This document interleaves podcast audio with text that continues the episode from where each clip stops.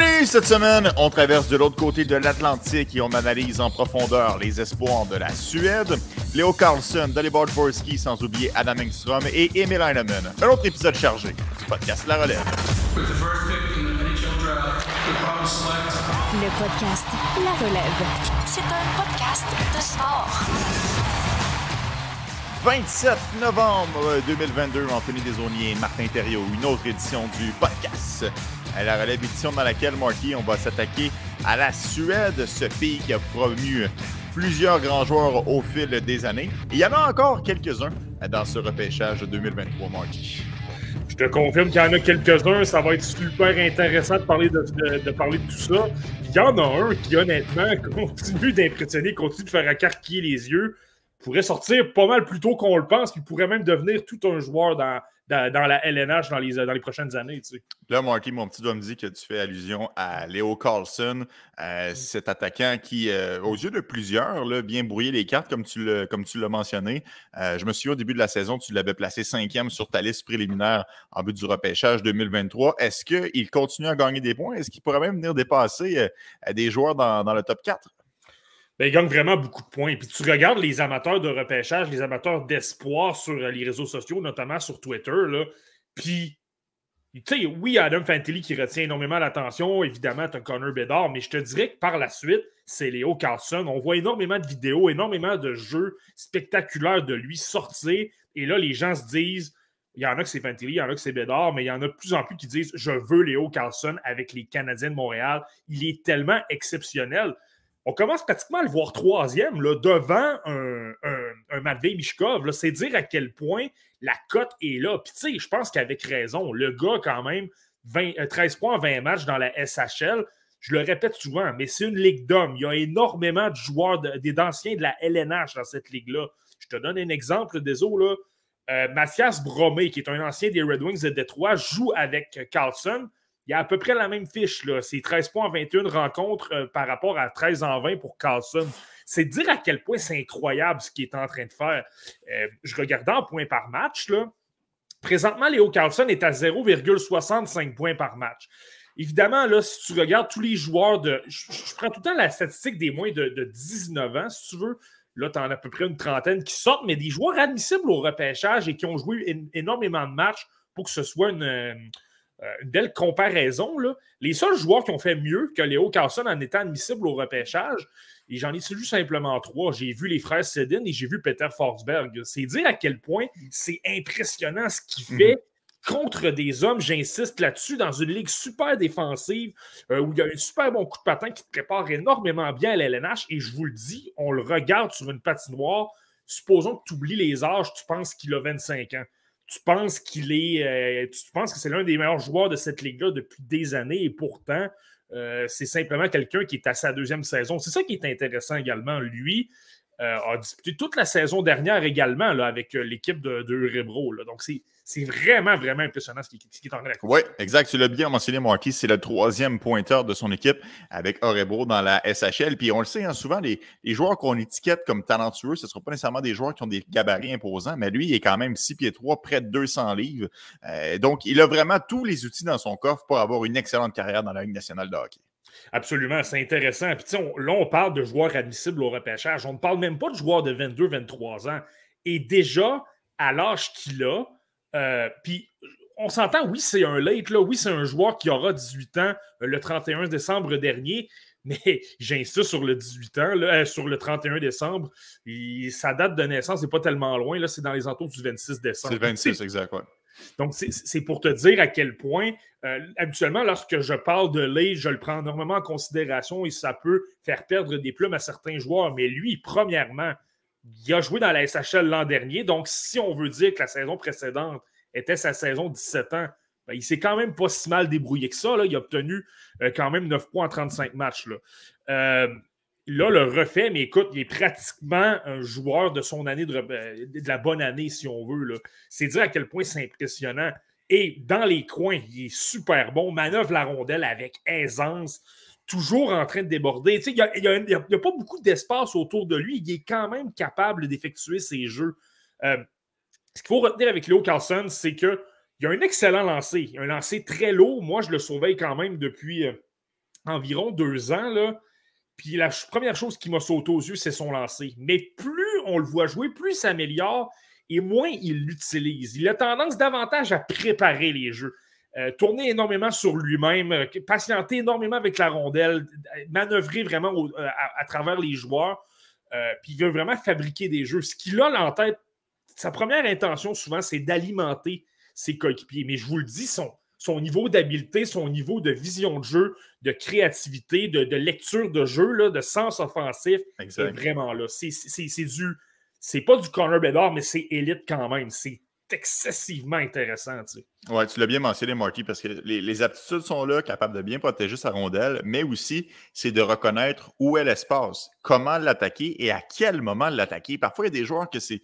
Ils ont les habiletés, mais un manque de synchronisme fait en sorte que les jeux aboutissent pas. Lui, il coche vraiment toutes les cases, donc c'est pour ça que c'est intéressant. Mais je veux te poser la question, Marty, parce que par le passé, il a évolué à l'aile. Cette année, il évolue beaucoup au centre. Dans quel rôle le vois-tu dans la Ligue nationale de hockey? Euh, ça, c'est une, assez bonne question. C'est certain que si tu regardes ses statistiques au niveau des mises au jeu, il n'a pratiquement pas évolué au centre cette année. Là. je pense qu'il a disputé. Et si je remonte à la saison précédente, je pense qu'il a joué trois matchs. Euh, présentement, il joue à l'aile. Évidemment qu'à l'aile, il pourrait être très à l'aise, mais de la façon que je le vois jouer, de la façon que je le vois se replier, c'est quelqu'un qui est capable d'appuyer ses défenseurs. C'est quelqu'un qui a un bon coup de patin et avec ses habiletés, avec ses mains, capable de, de, naviguer à travers un peu tout le monde. Euh, il est très, très bon en relance. Euh, je pourrais très bien le voir. Là, je pense que c'est simplement qu'il a 17 ans. C'est un joueur qui est très jeune et on veut, euh, lui donner confiance en le, mettant dans un rôle qui peut davantage produire offensivement. À l'aile, tu as beaucoup moins de responsabilités. Tu peux davantage te consacrer simplement à créer de l'attaque, à créer des jeux pour tes coéquipiers ou simplement marquer toi-même. Moi, ce que je m'attends, ce que je m'attends à ce que Léo Carlson, s'il ne joue pas dans la LNH l'an prochain, parce qu'il y a une forte probabilité, il y a de fortes probabilités qu'il évolue là l'an prochain. Mais supposons que ce n'est pas le cas et qu'on le retourne dans la SHL. Là, je ne serais pas surpris qu'on. Un peu comme Marcos Casper l'an dernier. Marco Casper a évolué la majorité de la saison à l'aile. Là, cette année, il est au centre et on s'entend, c'est un joueur de centre. C'est quelqu'un mhm. qu'on va utiliser à ce niveau-là parce qu'il est très bon défensivement dans les détails pour se replier, pour fermer le centre. Ce sont des qualités euh, importantes pour un centre. Moi, je vois Carlson faire ça, donc je ne serais pas surpris du tout de le voir effectuer une transition à ce niveau-là. Euh, si c'est pas, euh, si pas dans la. je pense qu'il y a de bonnes chances d'évoluer dans la LNH l'an prochain, mais supposons que c'est dans la SHL, là, je ne serais pas surpris qu'on le déplace au centre parce que je trouve qu'il a toutes les qualités pour s'imposer à ce niveau-là. Intéressant, Marty, le portrait que tu fais de Léo Carlson. D'ailleurs, on a une question de PL, la pointe Vizina, qui te demande J'ai vu passer une comparaison avec Matt Sundin. Est-ce trop fort Et là, c'est quand même drôle parce que euh, probablement que la comparaison que tu as vue, euh, PL, ben, c'est nous qui l'a fait parce que dans un podcast. Euh, précédent, tu avais mentionné, Marty, que s'il était dans le repêchage 2022, il serait sorti premier. Ouais, non, ben, c'est ça. Et que tu le compares même à Matt C'est là que c'est intéressant. C'est là que c'est intéressant. ben, on l'a fait. Je pense que tu peux voir des comparaisons. Justement, la combinaison de vitesse, de gabarit, de main, de, sens du jeu là, qui est capable de tout voir sur une patinoire, c'est vrai que ça fait énormément penser à Matt Sundin. Le gros gabarit, 6 pieds 3 pouces, le fait que c'est un Suédois. Euh, personnellement, c'est pas moi qui l'avais sorti en premier. Là. Je pense que c'était Steven Ellis de The Hockey News. Là. Mais c'est pour te montrer à, quel point. Euh, c'est, non, c'est vraiment pas fou du tout. Honnêtement, Matt Sundin, je, moi, je pense que c'est, c'est véridique. J'ai vu d'autres personnes le faire également, l'adresser, cette comparaison-là. Je pense que c'est intéressant. Il y a un petit bémol que je veux surveiller des autres. Je ne sais pas si tu te souviens, lorsque j'ai publié mon top 10 euh, préliminaire, j'en avais parlé brièvement. Et je suis tombé sur deux matchs de Carlson où son équipe a perdu. Il y a un match que c'était 6 à 1 lorsqu'il était avec l'équipe euh, suédoise des moins de 20 ans contre la Finlande. Ils ont perdu 6 à 1. Et l'autre match, c'était contre Frolunda. Euh, c'était cette semaine. Ça s'est terminé 3-0. Tu, vas me voir venir. je ne sais pas si tu te souviens. Je t'avais parlé que lorsque son équipe tire de l'arrière, je trouve qu'il a tendance à être moins impliqué, moins dynamique, moins. Euh, mhm. On dirait que ça, le dérange un petit peu à l'intérieur lorsque son équipe commence à tirer de l'arrière. Un joueur qui abandonne vite un peu. Ouais, rien de dramatique. Ça demeure un joueur de 17 ans. Ça demeure un, excellent joueur dans tous les détails. Il ne va pas passer de 5e à 26e dans ma liste pour ce détail-là. Et puis même probablement qu'il va grimper légèrement, là, on s'entend, parce qu'il n'y a pas énormément de rang en haut. Mais, j'ai encore remarqué ça. Dans le match contre la Finlande, je l'ai trouvé super dynamique, super bon, créait plein de jeux euh, au début du match. Puis euh, la Finlande a marqué deux buts rapides pour commencer à prendre les devants 2 à 1. Puis par la suite, Carlson, écoute, au niveau des détails, ça allait bien. Défensivement, il se repliait bien. Son pâton était au bon endroit. Il n'y avait pas nécessairement d'erreur au niveau euh, de l'exécution des détails, du positionnement. Mais pour créer des jeux, pour le dynamisme, pour. Euh, euh, tu sais, quand tu, vois un joueur patiner, tu le sens qu'il a le désir de vaincre, qu'il veut en faire plus. Lui, on dirait qu'il était un petit peu plus éteint. Je le répète, ça demeure dans la SHL, ça demeure dans une excellente ligue. Peut-être que c'est pas fondé du tout. Puis c'est un détail très mineur. Tu peux travailler avec, avec lui euh, sans problème avec ça parce que l'intensité est là quand, ça, quand le, match est à égalité ou on est en début de match. Oui, puis un bon noyau de vétérans peut venir justement tirer le jeune. Bon, hey, lâche pas, on est, encore dans le match, on continue. Donc, effectivement, il y, a moyen de corriger. Oui, c'est ça, absolument. C'est simplement un mini, mini détail. Là. Puis lorsque tu parles de joueurs vraiment exceptionnels, si tu veux le comparer à un fan. Puis Fantilli a des problèmes de temps à autre aussi. Là. Lui, par moment, c'est qu'il fait beaucoup trop de feintes et là, par moment, crée des revirements un peu fâcheux. Mais c'est simplement pour dire que ça, c'est peut-être un aspect que je vais surveiller chez Léo Carlson. Moi, présentement, dans ma tête, je m'interroge à savoir si je le place. Je l'avais cinquième. Je peux déjà dire que présentement, mon idée est pas mal faite qu'il va être quatrième. Mais je me demande si je le mets devant Matvei Mishkov pour cette raison-là. Et ce sont des mini-détails qui, euh, lorsqu'on va débarquer euh, dans les semaines précédentes le repêchage, ça peut m'aider à me dire écoute, je, pense que je vais garder Mishkov devant parce qu'offensivement, lui, c'est de la dynamite, il produit partout. Lui, il veut, il veut, il veut s'illustrer, il veut constamment marquer des buts et faire la différence pour son équipe.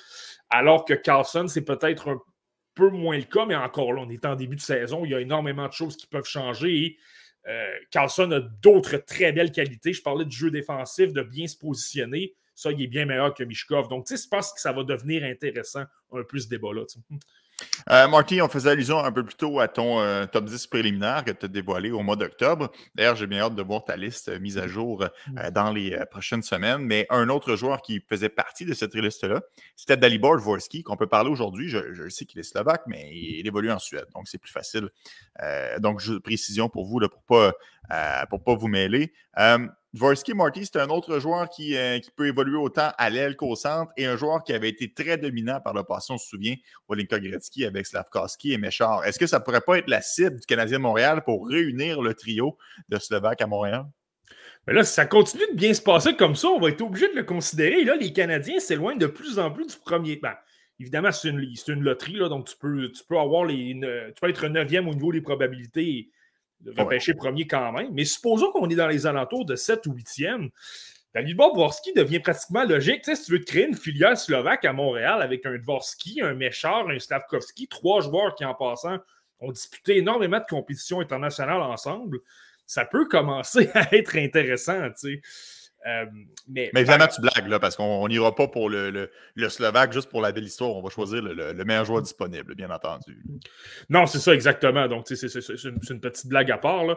Mais tu sais, on parlait de Léo Carlson qui, fait des choses incroyables contre des hommes euh, dans, une, dans, une bonne, dans une bonne ligue où il y a beaucoup de structure.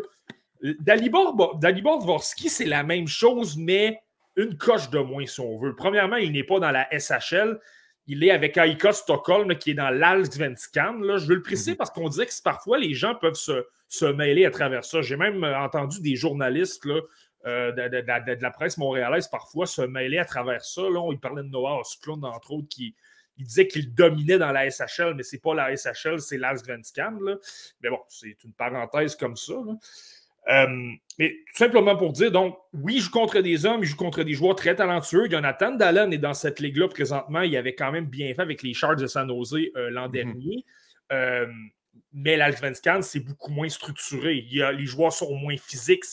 Ça pardonne plus si tu commets des erreurs dans cette ligue-là. Ce qui ne veut pas enlever, ce qui n'enlève pas de mérite à, à, Dvorsky. Il est quand même très bon, il fait de, belles choses. dans le cas de Dvorsky, je te dirais, je ne sais pas si tu te souviens, lorsqu'on avait publié notre top 10, je t'avais dit il me déçoit un peu. Je l'avais regardé au championnat mondial de hockey junior. Je trouvais qu'il il montrait de tout. tout. Tout était très bon. Euh, tout était bon plutôt. Mais il n'y avait rien d'incroyable pour dire je veux le placer top 5 pour devenir parmi l'élite. Il ne m'en donnait pas assez. Je trouve qu'il manque.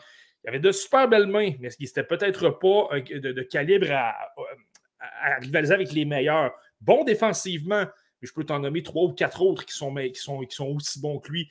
Euh, le gabarit est là, mais je peux t'en nommer trois ou quatre autres qui sont plus gros que lui. Donc, tu sais, si tu commences à additionner tout ça, là, il descend. Puis je trouvais, je trouvais que son jeu était un peu. Je, l'avais regardé euh, justement dans l'Alsvenskan au début de la saison, puis il ne m'avait pas beaucoup convaincu.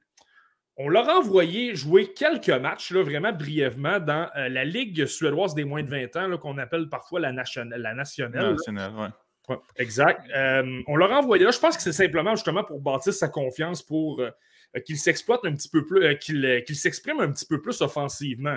Il a obtenu 8 points en 5 matchs et on l'a ramené avec Aika Stockholm dans l'Asvenskan. Je pense que ça lui a fait du bien. Il a pris beaucoup plus de confiance et lors des matchs que j'ai vus, là, c'était pas mal plus intéressant. Il créait beaucoup plus de choses. Lui, ce qui est lui, sa principale qualité, c'est son intelligence. Il voit super bien le jeu. Lorsqu'on parle de QI hockey, lui, il est exceptionnel. C'est parmi les meilleurs de ce, de ce mhm. repêchage-là.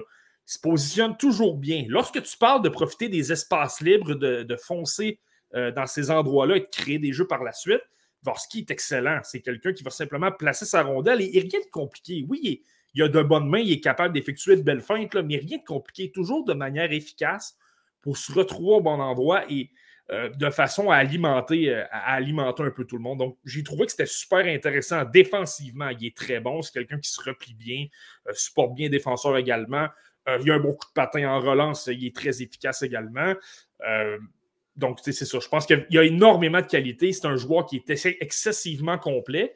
Je ne peux pas nécessairement le placer dans la catégorie des Carlson, des Fantilli ou des Mishkov parce que je il y a peut-être une coche de moins. il y a d'excellentes mains, mais il n'est peut-être pas élite comme les autres. Mhm. Exact. Mais ça reste que lorsqu'on regarde ses habitudes de passe, il est incroyable. Pour trouver les, euh, les angles, pour voir les, ouvertures, les passes soulevées autant sur le côté droit que son revers, il est très fort. Cependant, ce genre de jeu-là, où est-ce qu'on est un peu plus immobile pour rechercher justement les, les ouvertures, c'est plus en avantage numérique. Je pense qu'en avantage numérique, se débrouille très bien. Est-ce qu'il aurait, Marty, tendance, est-ce qu'il devrait améliorer son jeu lorsqu'il évolue à 5 contre 5 selon toi? Euh, non, je pas, nécessairement. Je pense qu'il est, quand, est quand même bon. Je pense qu'il est efficace. justement, je pense qu'au début de la saison, c'est peut-être un peu plus compliqué, mais on dirait qu'il a repris une confiance et il crée, euh, il crée un peu plus de jeu. Je, pense que, je pense que ça va mieux à ce niveau-là. Un autre aspect que j'aime bien avec Dalivor Dvorsky, lorsque je te parle d'intelligence de QI hockey, là, euh, une qualité que j'aime beaucoup chez un joueur qui m'en montre beaucoup au niveau de son intelligence, c'est lorsque tu as une intention, puis écoute, tu évolues contre plein de bons joueurs, là, les, adversaires ont le droit de faire de bons jeux également. Euh, lorsque ton option de base se prête, lorsque tu as une idée en tête, puis là, le joueur euh, la neutralise, et là, tu es capable de réaliser, oups, c'est plus le jeu à faire, je vais changer d'idée, je, vais aller au, je vais aller au plan B, puis créer quelque chose d'autre, qui peut être tout simple, tout simple plutôt que plutôt que de décocher un lanceau au filet, tu vas tout simplement rejeter la rondelle le long de la rampe pour qu'un mhm. attaquant ou le défenseur à la pointe récupère. Là, ce sont des petits jeux comme ça. Euh, il y a un match, là, entre autres, que je l'ai vu, que, je l'ai vu là. Euh, c'était contre que je TA. C'était justement l'un des matchs de la Ligue suédoise des moins de 20 ans. C'était ça. Euh, il était positionné à la pointe. Je pense que c'était en avantage numérique. il voulait décocher un lancer. Tu vois que son intention, c'était ça, mais a vu, il a vu rapidement que le défenseur a coupé la ligne de tir. C'est rapidement ajusté, a pris 3 ou 4 secondes de plus, a tout simplement gardé un peu plus la rondelle. Il y a un bon contrôle de rondelle pour s'assurer que l'adversaire ne lui, ne lui enlève pas la rondelle. Puis il a simplement remis la rondelle, a fait circuler. Tu sais, ça, c'est un jeu intelligent. Il y a fort à parier que si tu arrives dans la LNH avec des joueurs plus rapides, plus gros, plus forts, mais il va être capable quand même de reconnaître les situations où justement les adversaires vont tout simplement bien jouer. Plutôt que de remettre la rondelle à l'adversaire facilement, tu gardes possession et ça te donne beaucoup plus de chances d'obtenir de, bonnes occasions ou un but, mais 20 secondes plus tard. Marty, j'ai une question pour toi. Euh, je, veux qu'on se projette dans la Ligue nationale de hockey. Euh, puis je ne fais pas un comparable avec Phil Kessel. Je ne dis pas que ce sont des joueurs qui ont un style similaire, mais pas du tout. Mais ce n'est pas Phil Kessel nécessairement qui va, qui va driver son trio. C'est plus quelqu'un qui va venir complémenter des, coéquipiers, qui va permettre au fait que l'attaquant, euh, pas l'attaquant, mais que l'attaque se poursuive en zone offensive et que justement ça mène à un but. Est-ce que Dalibor Dvorsky, selon toi, c'est le genre d'attaquant qui est capable de driver le trio ou c'est plus le genre à devoir évoluer avec des coéquipiers de talent pour que les choses fonctionnent? Hmm, c'est une bonne question. Euh, je trouve que de la façon qu'il joue, tu sais, c'est un gars qui est complet, c'est un gars intelligent. Je pense que de la façon qu'il joue, parce que dans les détails, il est très bon, c'est quelqu'un qui peut euh, rendre les autres meilleurs. Je pense que c'est pas quelqu'un qui a besoin de quelqu'un pour bien paraître. Tu sais, je compare pas le style du tout. Il va être bien moins bon que ce joueur-là que je vais nommer. Mais Sidney Crosby rend les joueurs meilleurs autour de lui. Tu en parleras Pascal Dupuis, notre ancien collègue à TVA Sport. Euh, tout un joueur, Pascal Dupuis. J'ai joué avec lui, là. Je vous le dis, ça va vite. C'est dur de le suivre. Mais, euh, mais Sidney Crosby l'a aidé beaucoup parce qu'il il était capable de le rendre meilleur. Encore là, je le répète, Borski ne sera pas Sidney Crosby, sortez-vous ça de la mhm. tête. Mais c'est quelqu'un justement que parce qu'il est bon, parce qu'il est intelligent, parce que c'est quelqu'un qui se replie bien, parce que c'est quelqu'un qui a un bon coup de patin, il va sortir de sa zone rapidement ça va faire en sorte que tous les joueurs, lorsqu'ils vont euh, être en possession de la rondelle, vont automatiquement être à des meilleurs endroits plutôt que de la saisir dans ta zone. Parfois, ça va être en zone neutre. Tu as beaucoup moins de chemin à faire jusqu'en zone adverse. Puis, quand tu parles de progresser le jeu, là, de, te retrouver en zone adverse et d'exploiter euh, euh, le, peu de temps de réaction que l'adversaire a pour te contrer, je pense que ça devient un peu plus facile. Donc, moi, j'irais avec cette, hypothèse-là. Je pense qu'il est, meilleur pour pour rendre les meilleurs joueurs, les joueurs meilleurs autour de lui. Tu un exemple, c'est euh, euh, il, y a quelques, il y a quelques semaines, ils ont disputé une compétition internationale, un tournoi amical contre la Suisse, l'Allemagne et la Norvège. Et, euh, avec la Slovaquie, évidemment. Là, puis il formait le premier trio avec Andrei Molnar, qui lui évolue en Slovaquie, et Alex Siernik. Lui, on y reviendra tout à l'heure, mais tu vois, Dvorsky, je le trouvais absolument renversant. Puis c'est certain que le calibre de jeu n'était pas très fort, mais il était partout. Il créait toutes sortes de choses. Il pouvait s'éclater offensivement. Il n'y a absolument rien qui l'arrêtait. Euh, Molnar, qui n'est pas nécessairement l'un de mes favoris, je trouvais qu'il ressortait davantage. Donc, c'est peut-être du Advorski. Tu Alright, Marty, peut-être que c'est difficile de jouer avec Pascal Dupuis, mais moi, j'ai joué avec Martin Thériault, puis euh, c'était pas facile non plus. Le rythme était très, très, très mm. élevé. Euh, mm. Bon, tu viens de le mentionner rapidement, Alex Yarnik, l'autre Slovaque. Euh, dans notre liste aujourd'hui euh, d'espoirs euh, qui évoluent en Suède. Ben, parlons-en tout de suite. C'est un espoir qui, selon la centrale des recrutements, était classé C. puis ça, ça m'a un peu surpris. Est-ce que tu as été surpris de, ça, Marty? Quand même un peu. Peut-être pas A, là, je pourrais. A, je peux comprendre, mais qui n'ait pas été au moins B, là, je, trouve que c'est un peu sévère. Puis c'est drôle, je pense que c'est un, journaliste du côté, de la Slovaquie qui est également recruteur pour des sites spécialisés, le Matin des Rails, euh, lorsqu'il avait rapporté les, codes des joueurs slovaques pour la, euh, de la centrale de recrutement, avait sorti tous les noms, donc les noms côté A, les noms côté B. Là, côté C, il a écrit une vingtaine de noms, je n'ai pas, les noms exacts. Puis là, écrit euh, Alex Cernic, puis écrit simplement WTR. Je ne vais pas traduire, là, mais c'est simplement pour vous dire à quel point il ne comprenait pas du tout que, euh, qu'Alex Yernick soit côté C. On s'entend, c'est entre les, quatrième et septième tours, mais Alex Yernick a beaucoup plus de talent, a trop de talent, en fait, pour sortir à un autre endroit que ça. Euh, peut-être l'un des. Tu l'un des, sinon le gars qui a le meilleur coup de patin de ce repêchage-là. Il est explosif. En ligne droite, lorsqu'il a le temps de prendre son accélération, excessivement rapide, c'est très difficile de le contrer. Euh, il a d'excellentes mains également. Lui, c'est quelqu'un, justement, pas besoin de beaucoup d'espace, c'est quelqu'un qui est créatif, peut ralentir le jeu, peut l'accélérer parce qu'il est rapide. Euh, il est très bon à ce niveau-là.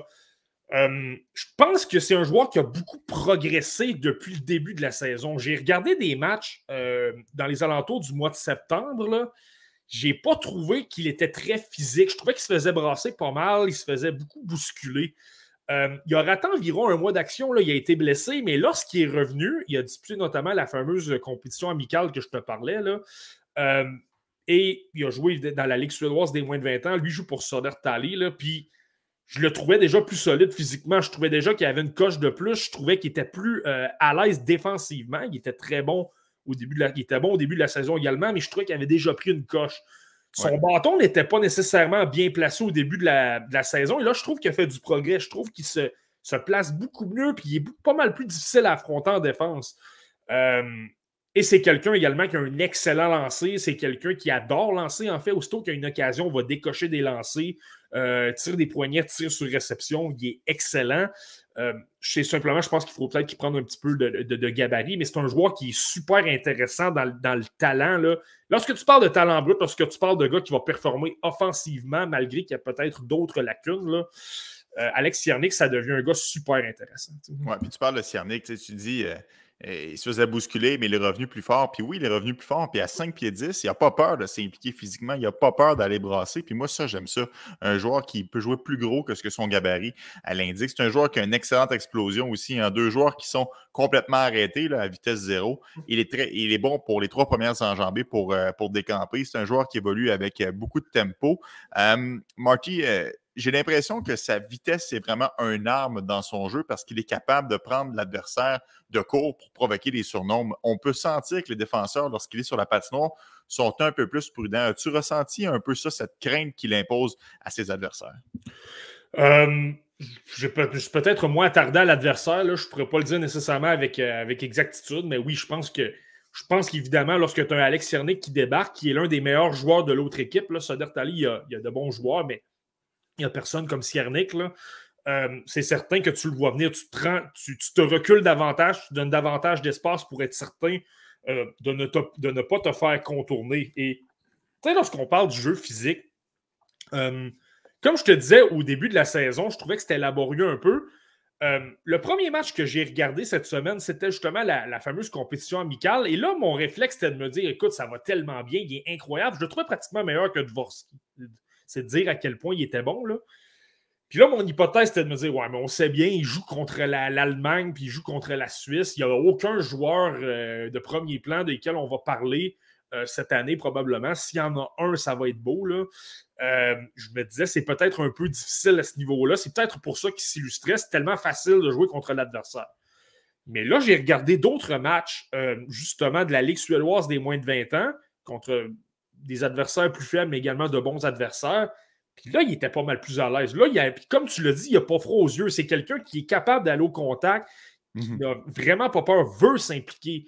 C'est pas un joueur de périphérie non plus. Il est capable d'aller au filet à l'occasion. Pas, pas, il ne passera pas tout le match là, mais il peut aller se placer à l'occasion, vouloir euh, pousser une rondelle libre, vouloir euh, euh, rarement, mais peut parfois également voler la vue du gardien de but. Donc, c'est te dire à quel point c'est un joueur qui est, super impliqué. Puis oui, tu as raison de le mentionner. Je pense que sa vitesse est bonne. et, oui, c'est vrai, tu as raison, qu'il va dans les, euh, dans les zones un peu plus payantes, si tu veux, un peu plus dangereuses, là où ça fait mal, mais ça reste un excellent fabricant de jeu qui est capable de le faire à haute vitesse. souvent, les fabricants de jeu, on peut associer ça à des joueurs qui qui ralentissent le jeu puis qui tentent de chercher les, ouvertures. Mais lui, il peut le faire à, haute vitesse, en bonne transition. Donc, euh, je trouve qu'il y a quand même certains euh, outils dans son jeu, Alex Cernic, euh, qui permet d'apprécier. Puis, comme tu l'as mentionné, un espoir C de quatrième et cinquième tour, enlevez-vous ça de la tête. je serais très surpris que ça arrive en juillet prochain. Marty, on n'a pas parlé beaucoup de défenseurs depuis le début de l'année. Je ne sais pas si tu as remarqué, mais c'est souvent les attaquants qui retiennent notre attention au fur et à mesure que les euh, podcasts s'enchaînent. Je t'en propose deux, à commencer par Axel Sandin Pelika, un défenseur, mais à caractère offensif. Donc, on ne s'éloigne pas trop de nos habitudes. On parle encore un peu, un peu d'attaque. Oui, non, absolument, absolument, absolument. Écoute, euh, j'avais hâte de voir avec lequel tu commencerais, puis tu me fais plaisir des autres dessus. C'est probablement c'est l'un de mes joueurs préférés de ce repêchage. Je suis honnête oh. avec toi. Là.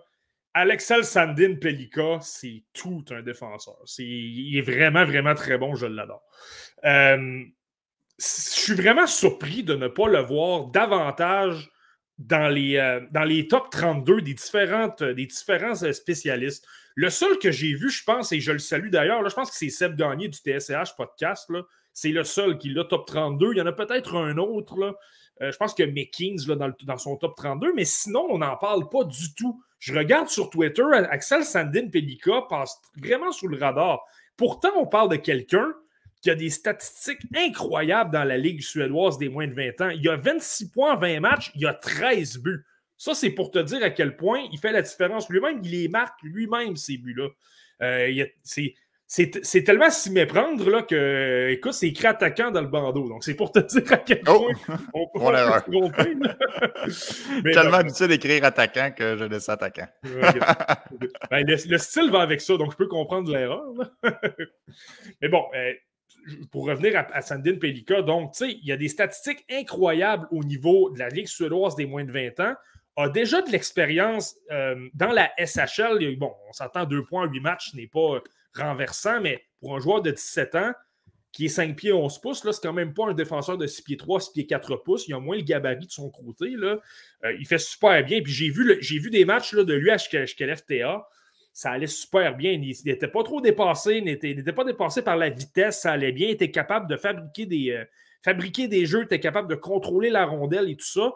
Ça, c'est bon signe. Ça veut dire qu'il a confiance, qu'il n'est pas dépassé par le rythme qui est trop rapide. Là. Euh, et puis même physiquement, ça semblait plutôt bien se passer. C'est pas quelqu'un qui était. Tu sais, je vais te donner un exemple. Calais Odelius, l'an dernier, il était très bon. Je l'avais dans mon top 32. Mais physiquement, dans la SHL, lorsqu'il y a des rares matchs qu'il a disputés, c'était difficile. Il se faisait brasser. Euh, Sandin Pelika, c'est pas ça présentement. Euh, Sandin Pelika, il a joué également dans, euh, pour ceux qui ont écouté notre épisode là, sur l'équipe américaine des moins de 18 ans, j'en ai parlé brièvement, le tournoi des cinq nations qui, disputé, a été disputé aux États-Unis. Euh, moi, selon moi, à, Sandin Pelika, si j'exclus l'équipe américaine, selon moi, ça a été le meilleur joueur. Il a, été renversant, il a marqué beaucoup de buts. ça a été, moi, c'est lui qui, a retenu vraiment mon attention du côté de la Suède. Marty, euh, j'ai une question pour toi. Est-ce que tu penses qu'il y a un potentiel de devenir un défenseur top 4 dans la Ligue nationale de hockey? Je suis convaincu. Je suis convaincu. Ce n'est même, pas même pas une certitude pour moi. Je pense que la question, c'est de se demander est-ce que c'est un défenseur top 4 caractère offensif ou une vedette dans la LNH qui va devenir un quart arrière en avantage numérique qui va fabriquer des jeux. Je le dis, c'est fascinant de le voir. C'est quelqu'un qui est constamment à la recherche de euh, l'imprévisibilité, ça décrit super bien son jeu. Constamment en train de manœuvrer la rondelle. Euh, il est très agile, donc bouge gauche-droite, peut déplacer la rondelle d'avant ou en arrière, dépendamment s'il y a de la pression ou s'il n'y en a pas.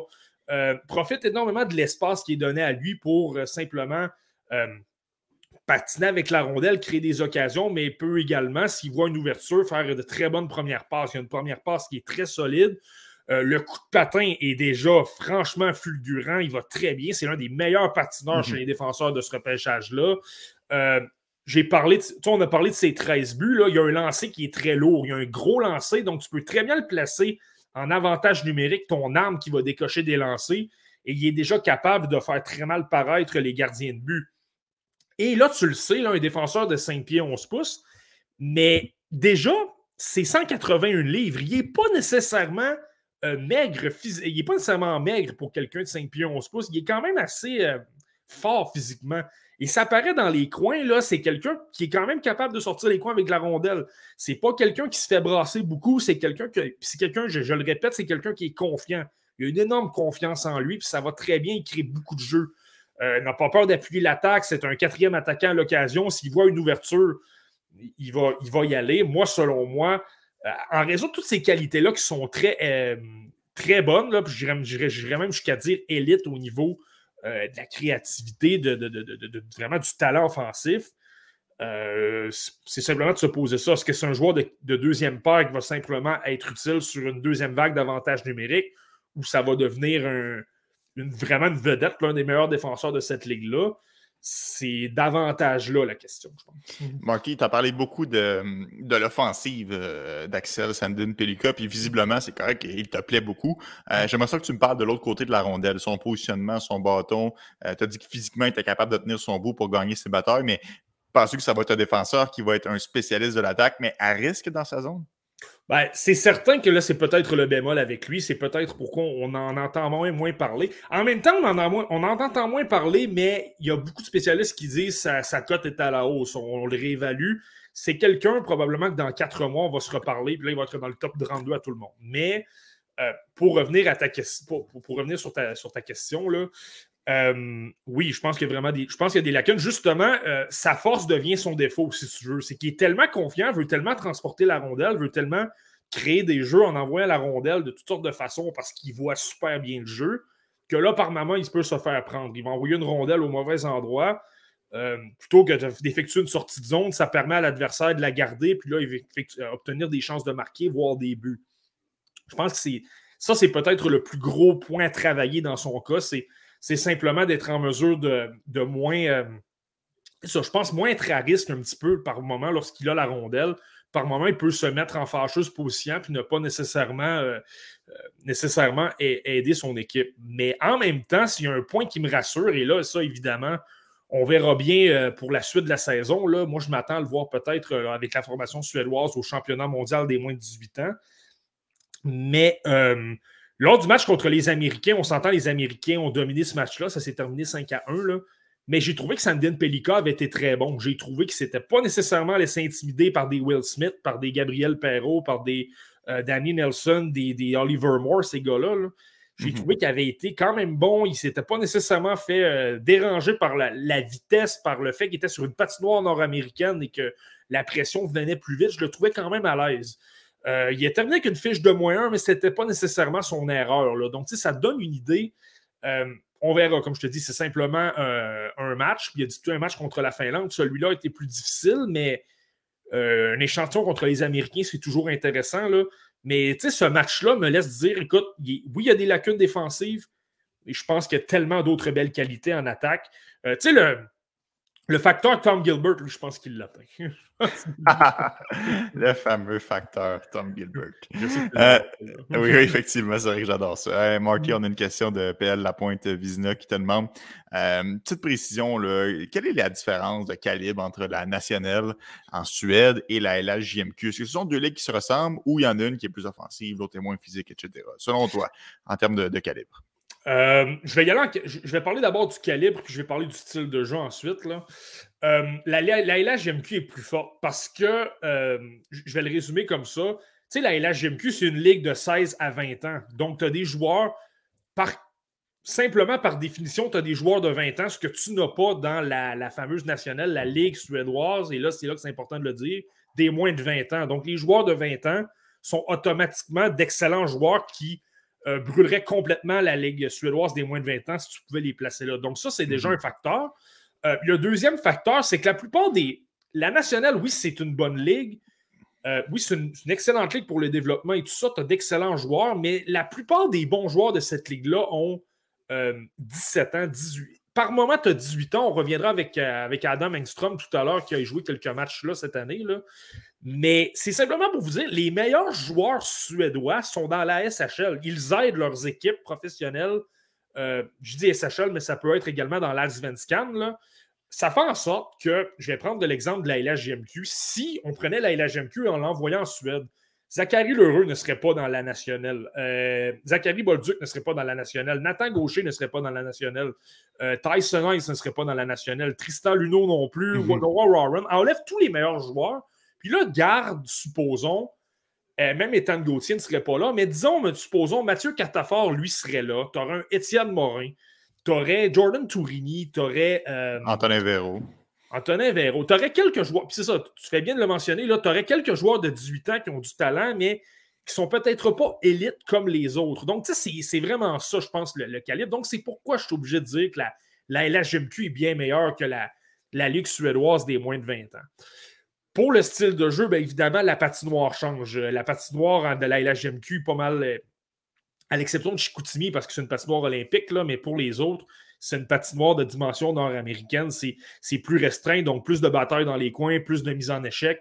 Euh, oui, c'est offensif, la LHMQ, mais euh, tu as, moins d'espace. La, la, la suédoise des moins de 20 ans, tu as énormément d'espace et c'est souvent ça qu'on voit.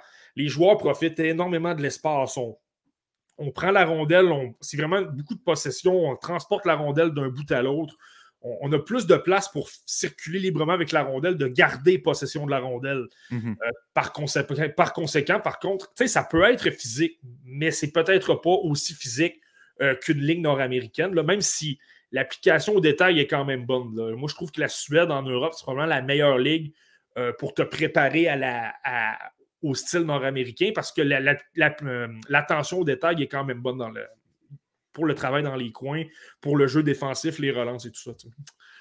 Excellente réponse, euh, Marty. Je suis convaincu que ça l'a plu à, nos auditeurs, dont APL, qui avait précisé euh, cette euh, question. Bon, je t'avais promis, Marty, une paire de défenseurs. Je t'amène avec Theo Lindstein, mhm. qui est un défenseur qui, honnêtement, à première vue, c'est pas le joueur qui te saute aux yeux. Tu sais, c'est facile de regarder différents espoirs. Évidemment, il y a Connor Bedard qui me vient en tête pour le prochain repêchage.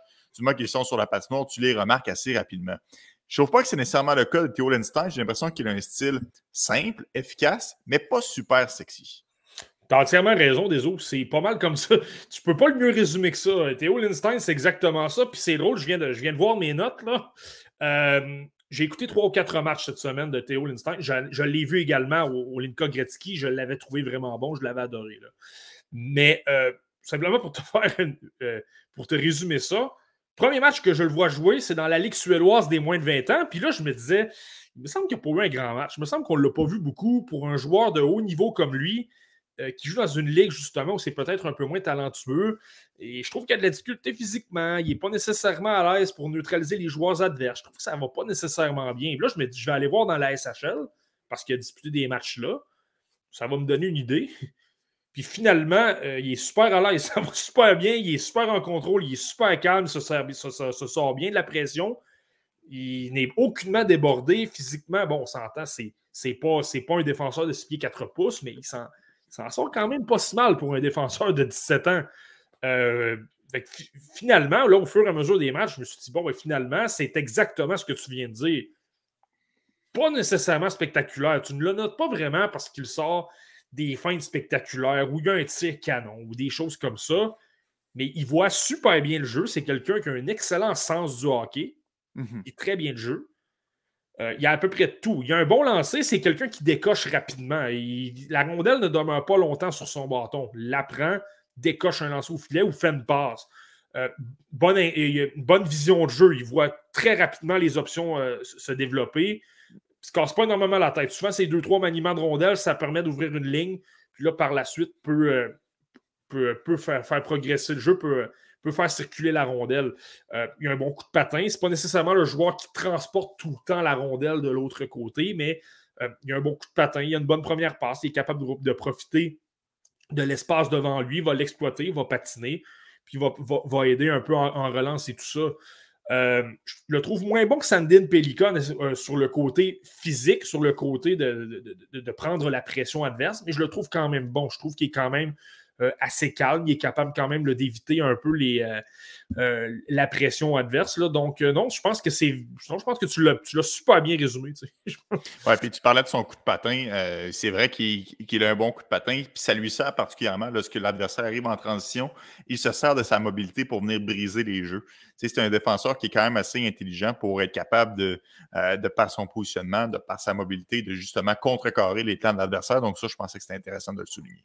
Oui, absolument tu sais, lorsque tu parles du jeu défensif, utiliser le bon, un bon bâton pour être efficace à un contre un ou dans sa zone, euh, ça, il est super efficace. Quelqu'un qui est utilisant des avantages numériques. Euh, souvent, des avantages numériques, tu le sais, là, je donne un exemple comme ça, mais supposons la, la, la, rondelle se retrouve à gauche du schéma offensif. Souvent, ta mission, c'est d'aller bloquer le tir, c'est de, réduire davantage la pression euh, de celui qui va tirer. Puis Lindstein, il est super bon. Il est toujours en train de réduire l'espace.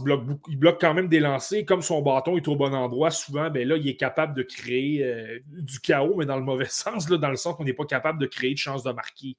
Euh, c'est dire à quel point il, est efficace. Donc, tu sais, c'est pas parce qu'il il crée quand même de l'attaque, une bonne vision de jeu, de que tu te dis, bon, défensivement, ça doit être un peu plus difficile. Non, il est quand même efficace. Il a quand même un bon bâton. Il se positionne bien. Donc, non, c'est une bonne. Euh, c'est un, bon point que tu apportes. Oui, parce que ça va être un bon défenseur, je pense, dans les deux sens de la façon. Ce ne sera jamais une bombe offensive.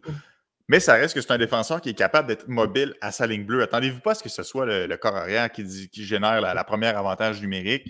Mais lorsque l'occasion va se présenter, parce qu'il a un bon QI hockey, il va être capable de remplir le mandat qu'on lui donne pour un moment qui est précis. Mais il ne le fera pas nécessairement euh, comme un rôle euh, dans une équipe.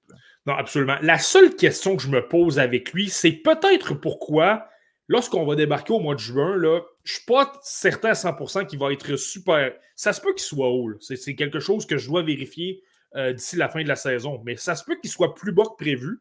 Même si je l'aime, Parce que je ne suis pas certain nécessairement à 100% qu'il est très euh, exceptionnel. S'il y a quelque chose d'exceptionnel qui peut dire, cette facette-là, il va être excellent, ça va l'amener dans la LNH. Il y a un joueur, je ne le compare pas nécessairement à ce joueur-là. Je pense qu'il y a des facettes de jeu qui est meilleur que ce gars-là. Mais par moments, ça me fait penser un peu à Tobias Bjornfot, l'espoir euh, des, des, Kings de Los Angeles, qui a été, avec une grande surprise, retranché du dernier camp d'entraînement et qui évolue dans la Ligue américaine. D'ailleurs, ça ne va pas très bien pour lui présentement. Là. Puis Tobias Bonfort, c'est justement ça qui est intéressant. C'est quelqu'un que j'aimais beaucoup à son année de repêchage. Je trouvais que c'était quelqu'un qui était mobile, il était bon défensivement, pas le plus gros gabarit, mais jouait tellement bien, tellement intelligent. Euh, il est rapide, pas nécessairement le plus rapide, euh, de bonnes habiletés avec la rondelle, pas nécessairement celui qui en avait le plus. Puis je me souviens qu'il y avait énormément de gens qui, eux, se questionnaient à se dire est-ce que c'est quelqu'un qui a un potentiel top 4 Si la réponse est oui, tu le repêches très haut. Et visiblement, les Kings, c'est ce qu'ils voyaient. Mhm. Si la réponse est non, ben là, ça devient un joueur que les chances deviennent plus minces pour lui de, d'évoluer dans la LNH. C'est simplement ça qui me fait peur. Est-ce que ça va devenir un genre de Tobias Bjornfot ou il est capable de mieux que ça? on est au mois de novembre. Je ne peux pas nécessairement le dire pour l'instant, mais c'est à surveiller. Alors, puis on ne le saura peut-être même pas au mois de juillet non plus, puis euh, c'est normal. Mais évidemment, on devra prendre une décision euh, d'ici le mois de juillet pour euh, notre liste finale en vue du repêchage 2023. Marty, je veux t'amener à Frolunda pour les prochains joueurs parce a quand même, tu sais, je salue notre, notre ancien collègue sur le podcast Le Relève, Nicolas Coutier, qui signe toujours d'excellents articles. D'ailleurs, je vous invite à les lire à la maison. Gros fan de Frolunda, Nicolas. Puis, tu sais, il vantait avec, euh, avec démence beaucoup le, programme de développement euh, là-bas. Donc, il y a plusieurs joueurs de qualité qui s'y retrouvent, à commencer par Otto Stenberg. Euh, un des joueurs, Marty, qui est le plus excitant lorsqu'il a la rondelle sur son bâton. Il est spectaculaire. Absolument, tu fais bien de le dire. C'est quelqu'un qui, qui adore, adore, adore, adore manœuvrer avec la rondelle. Constamment en train de tenter des jeux, tenter des feintes. tu sais, peut ralentir le jeu, peut, euh, euh, faire semblant justement de le ralentir puis réaccélérer rapidement. Tu sais, les changements de vitesse, ça en devient une, genre de fin, ça aussi. C'est pas simplement de manœuvrer avec la rondelle puis de tenter toutes sortes de jeux. Euh, varier ta vitesse, ça peut être utile. Et ça, je pense qu'Otto Stenberg le, fait très bien. C'est quelqu'un que tu vois qui veut, créer de l'attaque et il est bon là-dedans il a un bon lancer. Je pense que ça, c'est indéniable. C'est quelque chose qu'il adore faire. Probablement la, première intention qu'il a en zone adverse, c'est de décocher des lancers. Euh, lancer sur réception, excellent. Lancer des poignets, excellent aussi. Euh, on le voit là, écoute, il y a quand même dans les, dans les différentes compétitions internationales qu'il a disputées, là, euh, tu l'as vu, là, parfois c'était des 8 ou 9 lancés au but par match. Là. Euh, puis contre de bonnes nations, là, le match contre la Finlande, c'est ça, je pense qu'il y a eu 9 lancés au but. Là. Donc, c'est dire à quel point euh, lui, lui il, adore, il adore ça. c'est quelqu'un qui aime beaucoup transporter la rondelle également. je ne suis pas toujours certain nécessairement de sa, de, sa vitesse. Il y a, par, moment, il peut ça peut laisser à désirer peut-être au niveau de l'accélération, mais, euh, mais, je le, mais c'est quelqu'un qui adore transporter la rondelle, qui veut l'amener de l'autre côté, qui veut par la suite déjouer des joueurs à, pleine vitesse. Là. Euh, il adore faire ça. OK, mais je te pose la question, Marky, parce qu'on le dit, il est spectaculaire, il a les mains, il a la vitesse. Est-ce que parfois il tente de trop en faire? Il y a des joueurs comme ça que ça devient une béquille lorsqu'ils ont les aptitudes, ils se disent je peux passer à travers tout le monde moi-même et que ça peut devenir une lacune. Est-ce que tu as l'impression que c'est son cas? Oui, je suis, d'accord avec toi. Ouais, je pense que je pense que oui, tout simplement. Justement, il fait beaucoup de feintes, mais par moment, justement, euh, il en fait trop, perd la rondelle facilement. Puis ça, tu le sais comme moi, lorsqu'on ne s'attend pas à perdre la rondelle, là, tu as des relances rapides, tu as des contre-attaques. C'est comme ça que tu peux surprendre avec des surmontes, voire et mhm. des buts, là, finalement. Euh, ça, c'est certain que c'est quelque chose qui, euh, qui, est vraiment à, qui est vraiment noter dans son cas. une question, lui, qui est également à se poser, là ça, c'est ce qui est intéressant. Je trouve que dans les compétitions internationales avec la Suède, je l'avais adoré au Linka Gretzky. Il était tellement explosif. Je crois que c'était le meilleur attaquant de la Suède. Je l'ai revu au tournoi des cinq nations. Encore une fois, ça a été le meilleur joueur à l'attaque du côté de la Suède. Lorsqu'il joue avec Frolunda, c'est plus difficile. Statistiquement parlant, là, il y a des joueurs de desquels on va parler là, qui ont bien meilleures statistiques dans la même équipe qu'Otto Stenberg. Il en offre beaucoup moins. Là, il y a un questionnement. Est-ce qu'il justement le style plus hermétique, plus défensif, avec des joueurs plus vieux de la Ligue suédoise des moins de 20 ans, l'aide un peu moins il s'illustre davantage au niveau des moins de 20 ans. Je le répète, euh, pas des moins de 20 ans, mais des moins de 18 ans. Euh, je le répète souvent, oui, c'est. Tu sais, oui, il y a de bons joueurs dans les trois des moins de 18 ans. Tu as les Américains, tout ça, mais ça demeure des joueurs moins gros physiquement, moins expérimentés. Donc, par moment, pour créer de l'attaque, ça peut être un peu plus facile que contre des joueurs plus expérimentés, même si on parle de la Ligue suédoise des moins de 20 ans. Euh, ça, c'est une question. L'autre aspect, par contre, c'est que dans les compétitions internationales, souvent, il joue à l'aile. Et à Frolunda, il joue au centre. Mhm. Donc, ça, c'est la question qui est à se poser. Est-ce que c'est un centre? Est-ce que c'est un ailier? Moi, personnellement, je pense que c'est davantage un ailier pour les raisons qu'on a mentionnées. C'est quelqu'un qui aime transporter la rondelle, c'est quelqu'un qui manœuvre beaucoup. Je pense que les, qualités offensives ressortent un peu plus lorsque tu es, un ailier que lorsque tu es un joueur de centre où tu dois t'attarder d'être dans les trois zones et de bien jouer défensivement. Euh, Marky, allons, euh, allons, avec son euh, coéquipier Noah Dower Nelson, qui, lui est un, joueur de centre. J'ai l'impression que lui, c'est un peu le contraire. on parlait des, habiletés avec la rondelle d'Otto Stenberg. Dewar Nelson, c'est un attaquant énergique, un attaquant qui travaille fort, un attaquant qui continue d'augmenter le rythme du jeu. Oui, absolument. C'est quelqu'un. Je pense que dans les détails, justement, lui, est peut-être un peu plus efficace. Au niveau du coup de patin, il me convainc peut-être un peu plus qu'un euh, euh, qu'un Otto Stenberg. Ça, c'est clair. Euh, je ne suis pas prêt à dire qu'il y a moins c'est certain qu'il y a moins d'habileté qu'Otto Stenberg, mais il y a quand même d'excellentes mains. On le voit régulièrement euh, tenter des feintes. Quelqu'un qui manœuvre bien en zone restreinte. Lorsqu'il y a de la pression autour de lui, quand même capable de manœuvrer un peu tout ça. Un peu le même défaut qu'Otto Stenberg, par contre. Je trouve que par moment, beaucoup de pertes de rondelles, beaucoup, euh, euh, beaucoup de jeux faciles pour l'adversaire pour récupérer la rondelle. Et là, par la suite, tu es capable de créer des contre-attaques. Donc, je pense que ça revient un peu à, ça pour lui je le trouve comparativement. Stenberg est bon défensivement aussi, mais je trouve qu'il y a des lacunes sur certains aspects, notamment en échec avant. Mais euh, Nelson, lui, je trouve qu'il va, beaucoup mieux défensivement, étant donné que c'est le joueur de centre. Je trouve qu'il se replie bien. Souvent, c'est le premier, le premier attaquant à supporter ses défenseurs. Euh, et comme il a un bon coup de patin, ben justement, ça l'aide à revenir plus facilement. il travaille quand même euh, quand même bas. Euh, les deux seules interrogations qui sont peut-être à noter dans son cas, euh, je trouve pas qu'il ait un lancé si incroyable que ça. c'est peut-être quelqu'un qui va chercher davantage à alimenter ses coéquipiers que de vouloir marquer absolument. Là. Et physiquement, je pense qu'il est correct, mais aurait peut-être un, peut-être un peu plus de travail à faire, notamment avec son bâton. C'est pas qu'il s'implique pas, tu l'as mentionné, il est énergique, mais le problème, c'est peut-être que de temps à autre, euh, il, ne récupère pas beaucoup de rondelles. Tu le vois qu'il est dans le trafic, tu le vois qu'il veut récupérer. Puis, finalement, euh, la rondelle sort quand même. C'est l'adversaire qui la récupère et n'apporte euh, n'apporte pas, pas grand-chose. Puis, à noter aussi, lorsque je parlais des statistiques dans la, avec Frolunda, ben, Dower Nilsson, c'en est un excellent exemple. Lorsque je parlais de Stenberg, c'était pas impressionnant. Darwin Nelson, présentement, c'est le meilleur pointeur de la Ligue suédoise des moins de 20 ans. Il a 37 points en 21 mhm. matchs. Donc, il est légèrement en deçà d'un rythme de deux, points, de deux points par match. En fait, je veux simplement me rectifier, j'ai dit premier, premier pointeur, mais c'est le deuxième.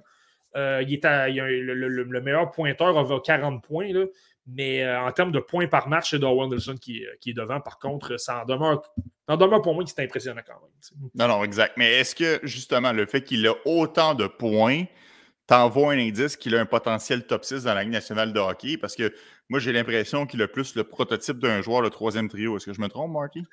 Ouais, ben c'est. Moi, j'ai tendance à penser que c'est peut-être destiné à un joueur de troisième trio, mais qui peut apporter de l'attaque, justement. Peut-être pas assez élite, peut-être pas assez bon dans les coins pour euh, faire le même travail qu'un.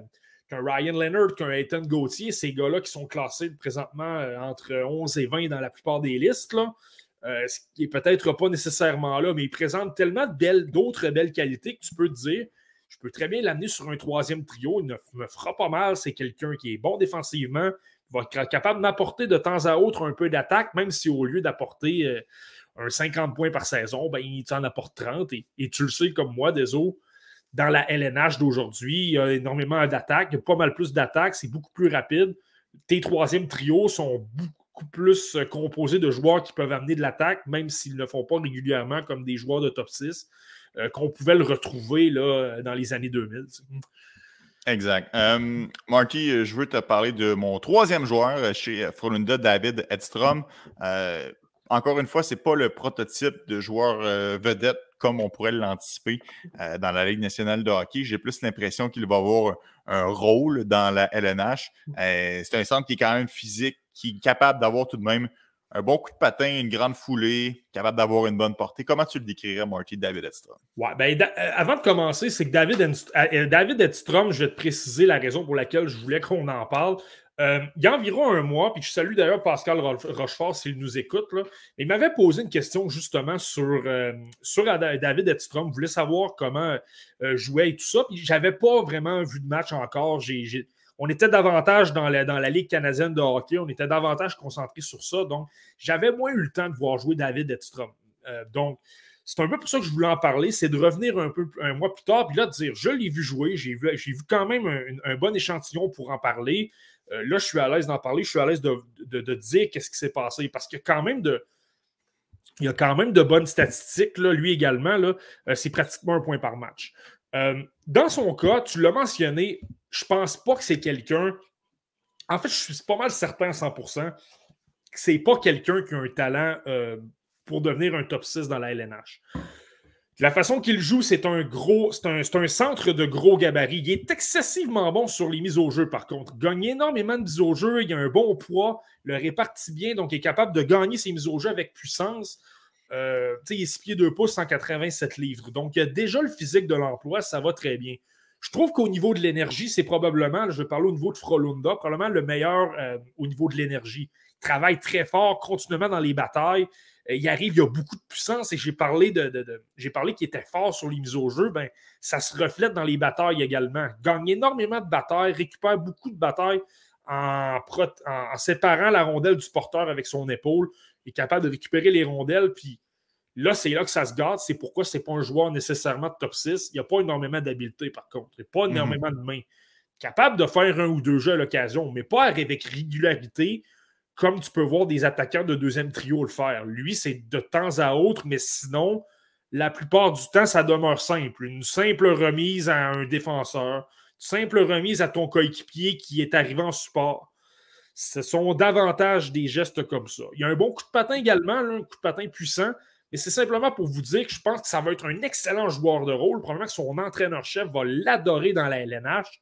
Il ne sera pas capable d'apporter l'attaque. Donc, moi, je suis ouais, c'est c'est un joueur qui est capable de, protéger la rondelle. Il y a quand même des mains qui sont acceptables, mais mm. attendez-vous pas à ce qu'il effectue des jeux euh, spectaculaires. Bon, comme on le fait à, chaque semaine, euh, lorsqu'on s'attarde à une ligue ou à un pays, on regarde les espoirs du Canadien qui évoluent. Euh, de ce côté-là, a commencé par Adam Engstrom. Bon, mm. je me souviens très bien, marqué de ma réaction l'année dernière lorsqu'il avait été repêché par les tricolores. Je ah, OK, ouais, un overager en troisième ronde, quand même surprenant. Mm. Marty, malgré tout, il fait bien depuis le début de la saison. Est-ce que toi, tu es emballé parce que tu vois de la part du défenseur? oui, je vais le dire oui et non, dans le sens où oui, oui, parce qu'il a énormément amélioré. C'est drôle parce que je suis retourné écouter un peu qu'est-ce que moi j'avais dit euh, lors de sa sélection. Je suis même allé réécouter, je ne sais pas si tu te souviens de notre épisode conjoint avec le TSCH podcast. Je les salue de nouveau. C'était super intéressant. C'était un bel exercice. Euh, on en a parlé avec Seb Gagnon. On veut peut-être répéter l'expérience. On en reparlera. en temps et lieu. C'est ça. On en reparlera en temps et lieu. Là. Mais euh, tout simplement pour faire une parenthèse, je suis retourné voir, puis j'avais mentionné, je me souviens, que je trouvais pas qu'il apportait beaucoup de choses offensivement. Je trouvais que c'était quelqu'un qui apportait des jeux simples, ne se cassait pas nécessairement la, la, tête. C'est pas quelqu'un qui transportait énormément la rondelle. Euh, je vous le dis, là, il est vraiment, c'est vraiment, il, y a une amélioration marquée à ce niveau-là. Est-ce que c'est dû au fait qu'il a changé d'organisation? L'an dernier, il était dans l'organisation de Joe Gardens. Et là, Joe Gardens a été relégué dans l'Alsvenskan et soudainement a changé. S'est retrouvé avec Rogel. Euh, Rogel, c'est une équipe traditionnellement qui a tendance à utiliser des défenseurs qui transportent beaucoup la rondelle, qui bougent la rondelle, qui ont tendance justement à être imprévisibles, faire bouger les lignes de passe pour trouver des coéquipiers, ouvrir des lignes de tir. Euh, Moritz Sider, c'est un gars qui a joué à Rogel. Euh, Eric Gelina n'est plus un joueur de la LNH, mais par la suite, s'est retrouvé à Rogers. C'est un gars qui, justement, bouge la rondelle. Euh, William Valinder, qui est dans cette équipe-là, l'espoir des Red Wings de Détroit, a des lacunes, mais c'est un excellent joueur avec la rondelle pour bouger la rondelle. Donc, je ne sais pas si c'est le personnel d'entraîneur qui l'enseigne à travailler là-dessus, mais c'est marqué. Vraiment, là, il est beaucoup plus imprévisible, tente beaucoup plus d'influencer, d'attirer les joueurs vers lui pour ouvrir, ses coéquipiers. Là. Euh, ça se reflète dans, sa, dans, ses statistiques de jeu. En tout cas, du moins, du moins avec dans la Ligue suédoise des moins de 20 ans, là, il, y a, il a 13 points en 7 matchs. Ça donne une idée. Là. Mm-hmm. Il est plus vieux que tout le monde. Là. Il, a, il a 19 ans, mais ça en demeure pas moins qu'il est excessivement bon là-dedans. Donc, tu sais, sur le plan offensif, ça va bien. Il transporte l'attaque euh, de temps à autre également. Là. Euh, tu le vois, c'est le quatrième attaquant. J'ai même vu il y a un de ses matchs récemment, il a marqué sur une échappée. C'est de donner une idée à quel point il, a travaillé beaucoup là-dessus. Mais je trouve qu'il ne s'est pas amélioré en même temps parce que, tu sais, je te disais, je trouvais que sa prise de décision était rapide. Il ne gardait pas la rondelle longtemps l'an dernier. Là, il la garde plus longtemps. Par conséquent, il crée des revirements. Ça fait en sorte que par moment, il met son équipe dans le pétrin. Et moi, je trouve, pas nécessairement dans la Ligue suédoise des moins de 20 ans, mais je l'ai surtout remarqué avec l'équipe nationale suédoise des moins de 20 ans. Je trouve que. Puis il y a un match contre la Finlande que j'ai regardé où le rythme de jeu allait, ça allait vite. Là. Puis je trouvais qu'il était un peu dépassé par les événements. Je trouvais que ça allait trop vite. Je trouvais qu'il était débordé. Il n'était pas nécessairement bien placé. Ça faisait en sorte qu'il se faisait déborder. Ou laissait des joueurs tout seuls. Euh, le match que j'ai regardé, c'est pas super bien passé. C'était une fiche de moins 2. Là. Puis c'est ça, on dirait qu'il n'était jamais nécessairement confortable. Tu sais, tu le regardais, puis tu avais toujours. Il y a eu moins de dégâts que prévu, mais c'était toujours un peu laborieux. Donc, c'est pourquoi je dis oui et non. Oui, c'est qu'il a apporté beaucoup d'attaques, mais non, c'est dans le sens que je le trouve pas mal plus à risque. Mais en même temps, lorsqu'il est dans sa zone à un contre un, ça va bien. Physiquement, il est toujours capable d'immobiliser mhm. les adversaires le long de la rampe. Ça, ça va bien. C'est juste que par moment, je trouve que pas qu'il est lent, c'est quelqu'un qui a un bon coup de patin, mais le rythme de jeu, par moment, je trouve que ça va peut-être euh, un peu vite pour lui. Tu sais, j'ai parlé de ses statistiques dans la Ligue suédoise des moins de 20 ans, mais je le répète, c'est un peu normal qu'il domine. C'est un joueur repêché qui vient d'avoir 19 ans. Donc, un peu normal, il est un peu plus âgé que tout le monde. Je pense que ça, c'est à prendre en considération là, parce que je vois beaucoup de gens s'enflammer avec Adam Engstrom. Là. On va se garder une jointe, je pense. Mais moi, je me souviens, Marky, en tout cas, je parlais pour moi, j'étais un peu déçu lors de sa sélection. Euh, est-ce qu'aujourd'hui, tu es plus satisfait du fait qu'il a été choisi au troisième tour ou tu te dis, encore à ce jour, j'aurais jeté mon dévolu sur quelqu'un d'autre? Ben, un peu plus, parce que, comme je t'ai dit, je pense que son, là, son talent offensif a été travaillé, a été travaillé davantage. Tu le sais à quel point l'aspect le, late chez un joueur peut parfois me refroidir. Et dans le cas d'Engstrom, c'est exactement le cas. Il est né en novembre. Il, y a, eu, 19 ans, il y a, environ 10 jours. Euh, je, je continue de dire que je serais allé avec un autre joueur. J'ai réécouté notre, notre épisode. J'ai réécouté l'extrait. Moi, j'aurais pris, euh, pris Nick, Nick Moldenhauer. Euh, du style de Chicago. Il évolue là encore d'ailleurs. Lui a confirmé qu'il jouerait à Michigan l'an dernier. Et c'est drôle parce que Nick Moldenhauer, lui, va super bien dans la, dans la USHL. Donc, il n'y a absolument rien pour me faire euh, changer d'idée. Nick Moldenhauer, qui, c'est ça, est l'un des, meilleurs pointeurs de cette ligue-là. Ouais, ça, ça, fait mal au cœur. Euh, bon, Marty, autre espoir du Canadien de Montréal qui évolue en Suède depuis peu. Euh, celui-là, c'est Emile Heinemann. On le sait, c'est sorti il n'y a, a, pas si long. On en a parlé la semaine dernière en toute fin d'épisode. Emile Heinemann, bon, pas facile, blessure, finalement retourné en Suède, mais déjà deux buts en seulement quatre rencontres. Tu le sais, Marty, je m'en suis jamais caché. Euh, je l'ai adoré durant le camp d'entraînement avec euh, le Canadien de Montréal. Je trouve que c'est un des jeunes joueurs qui s'était le plus démarqué euh, durant cette courte période. je suis content de voir qu'il a repris là où il avait laissé en Suède et que ça va super bien. C'est sûr que il a 21 ans. C'est un choix de deuxième tour, mais en 2020. J'aimerais ça le voir évoluer en Amérique du Nord, mais si c'est pour son développement, c'est mieux que ce soit en Suède, c'est tant mieux. Comment as-tu trouvé son jeu depuis, depuis son retour de l'autre côté de l'Atlantique, Margie? Franchement bon, franchement bon. Il n'y a pas grand-chose à dire. Tu lorsque je parle souvent qu'il y a un style déjà nord-américain euh, qui applique les petits détails nord-américains, justement, ne pas garder la rondelle longtemps, d'appliquer la pression au bon moment, aider ses défenseurs, euh, récupérer la rondelle, remettre tout, de suite à un coéquipier qui est libre et qui n'est pas très loin. Euh, pas se casser la tête. Emile Heinemann apporte vraiment tout ça. Il est vraiment très bon. Dans les détails, ça va super bien. Tu le sais, on le veut au camp des Canadiens. Il y a un bon coup de patin également. Donc, tu sais, ça, ça, il n'y a aucun problème. Ça va, ça va super bien. Puis je pense qu'on justement, ça, le fait qu'il y ait deux buts en quatre matchs, ça se reflète un peu. Moi, personnellement, par contre, lors des matchs que j'ai regardés, et je pense que ça s'explique, je pense que c'est pas désastreux. Je pense que c'est pas. Euh, je pense que c'est normal qu'Aineman m'en ait moins montré offensivement lors des matchs que j'ai regardés. Euh, je trouve que, je trouve que Lexans, même si on a d'excellents joueurs, ne, ne, génère pas beaucoup d'attaques cette année. Euh, le meilleur pointeur de l'équipe, c'est Oscar Lang. Il a, a, 15 points en 20 matchs. C'est de dire à quel point. Euh, tu sais, quand ton meilleur pointeur n'a même pas un point par match, c'est parce qu'il manque quelque chose. Il y a un Marek Rivik, là, un ancien des Rangers de New York, qui évolue avec cette équipe-là, mais il a été blessé un peu. Il n'a pas joué vraiment tous les matchs. Donc, tu sais, c'est compliqué. Donc, tu sais, je pense a pas nécessairement les. Tu sais, Emil Heinemann, qu'on le veuille ou non, je pense que c'est davantage quelqu'un qui a un, bon lancer, qui est un, plus un marqueur qu'un passeur. C'est pas quelqu'un qui a une vision de jeu, c'est pas quelqu'un qui va fabriquer des jeux euh, de tous les côtés. C'est quelqu'un qui va recevoir la rondelle, qui là, par la suite, va faire un jeu, que ce soit la transporter en zone adverse ou garder la rondelle, euh, ou faire circuler la rondelle pour qu'on garde le, contrôle de la rondelle et tout ça. Euh, donc, si tu as des joueurs moins, moins, habitués de créer de l'attaque, d'alimenter des coéquipiers, ben, si la rondelle ne se retrouve tout simplement pas sur la palette Dynaman, comment veux-tu qu'ils produisent? Donc, tu sais, je pense que c'est. Donc, je pense que c'est pour ça qu'il ne faudra pas être. Ça se peut qu'il soit très bon quand même. Parce que ça, c'est le côté qui est intéressant. Il est utilisé au sein des deux premiers trios. Il est utilisé avec les meilleurs joueurs d'Alexandre. Ça, c'est un, un très gros changement par rapport aux autres saisons où il était davantage sur un troisième ou quatrième trio. J'ai parlé de Rivik. Il y a un match que j'ai regardé. Il était avec, avec Marek Rivik. Il était avec Carter Kemper, qui est un ancien de la LNH également, joue avec les Bruins de Boston. Là. Euh, donc, c'est ça. Ça se peut qu'ils produisent, mais ne vous inquiétez pas s'il n'y a pas nécessairement de points. Je trouve que Lexans n'est peut-être pas la meilleure équipe pour euh, l'alimenter et tout ça, mais ça demeure super intéressant, super bon que ce que j'ai vu.